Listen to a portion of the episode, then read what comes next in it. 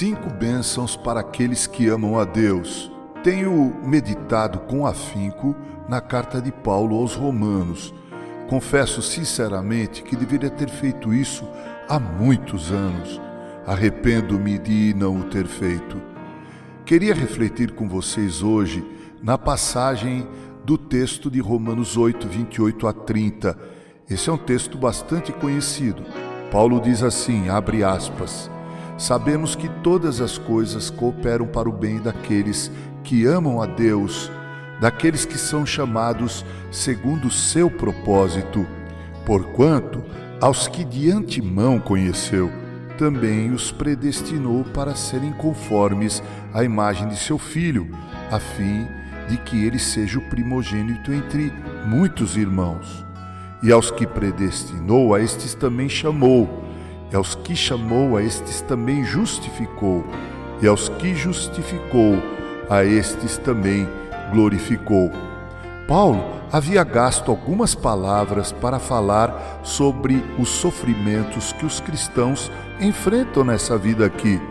Claro que Paulo está falando principalmente dos sofrimentos por causa da fé cristã. Paulo havia dito no versículo 17 desse mesmo capítulo 8 de Romanos que, se com ele, Cristo, sofremos, também com ele seremos glorificados. Na vida cristã sofremos por causa de enfermidades, da maldade tão presente nos corações das pessoas, das injustiças sociais, do desprezo por causa da condição social, da corrupção tão presente em todos os níveis por causa das guerras, terremotos e cataclismas e muito mais. Todavia, qualquer pessoa está feita a esses tipos de sofrimento, tanto incrédulo quanto cristão mais piedoso. Há, todavia, um tipo de sofrimento que é cabível apenas ao cristão: o sofrimento por causa da fé cristã. Esse é um sofrimento que só o cristão experimenta. Pedro escreveu o seguinte, abre aspas, Amados, não estranheis o fogo ardente que surge no meio de vós, destinado a provar-vos, como se alguma coisa extraordinária vos estivesse acontecendo. Pelo contrário, alegrai-vos na medida em que sois coparticipantes dos sofrimentos de Cristo, para que também, na revelação de Sua glória, vos alegreis exultando se pelo nome de Cristo sois injuriados. Bem-aventurados sois, porque sobre vós repousa o Espírito da glória e de Deus. Fecha aspas. 1 Pedro 4, do versículo 12 ao versículo 14.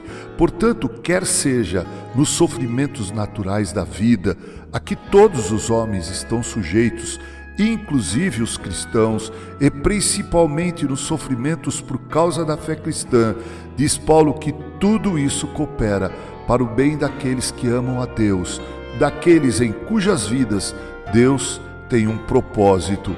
Paulo dá uma razão para isso. Ele diz que Deus amou cada eleito de uma forma singular, distinta. Ele usa o verbo conhecer, mas o sentido é esse, ou seja, Deus ama de uma forma profunda e íntima aqueles que ele escolheu antes da fundação do mundo.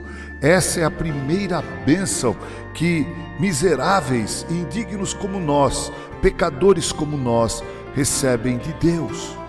A segunda razão é que Deus predestinou aqueles a quem de antemão conheceu, amou e os predestinou não apenas para a vida eterna, mas para serem conformes à imagem de Jesus. Portanto, Deus nos amou e nos predestinou para sermos como seu filho é.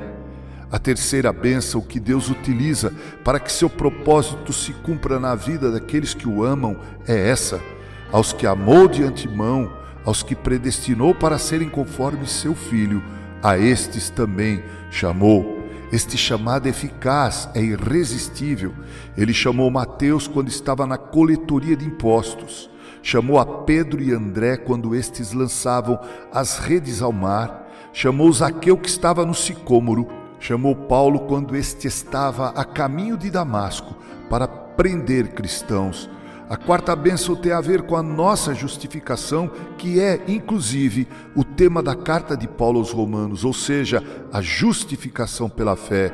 Para que pudéssemos ser propícios a Deus, ser aceitos por Deus, era preciso que a questão do nosso pecado tivesse um tratamento justo, e Deus aplicou sobre Jesus a punição que era nossa. Portanto, todas as coisas cooperam para o bem daqueles que amam a Deus e são chamados segundo o seu propósito, porque Deus os amou primeiro, os predestinou para serem como Jesus é, os chamou, os justificou e por fim temos a quinta bênção, que miseráveis e indignos como nós receberão na plenitude dos tempos. Refiro-me à glorificação o apóstolo Paulo tem tanta certeza e convicção desse evento que ele o colocou no passado como se já tivesse acontecido. Essa construção é chamada de passado profético. James Denney escreve que o tempo da última palavra glorificou é impressionante. É a mais ousada antecipação de fé que o próprio Novo Testamento contém.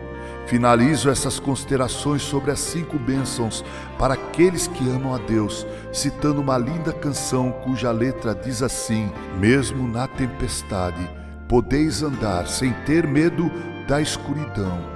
Quando a chuva cessar, haverá um céu e as aves cantando sem par. Andai pelo vento, andai pela chuva, pois logo vem o céu.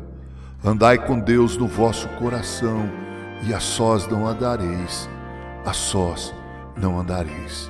Com carinho para todos os que amam a Deus, para aqueles que são chamados segundo o seu propósito. Reverendo Mauro Sérgio Aiello.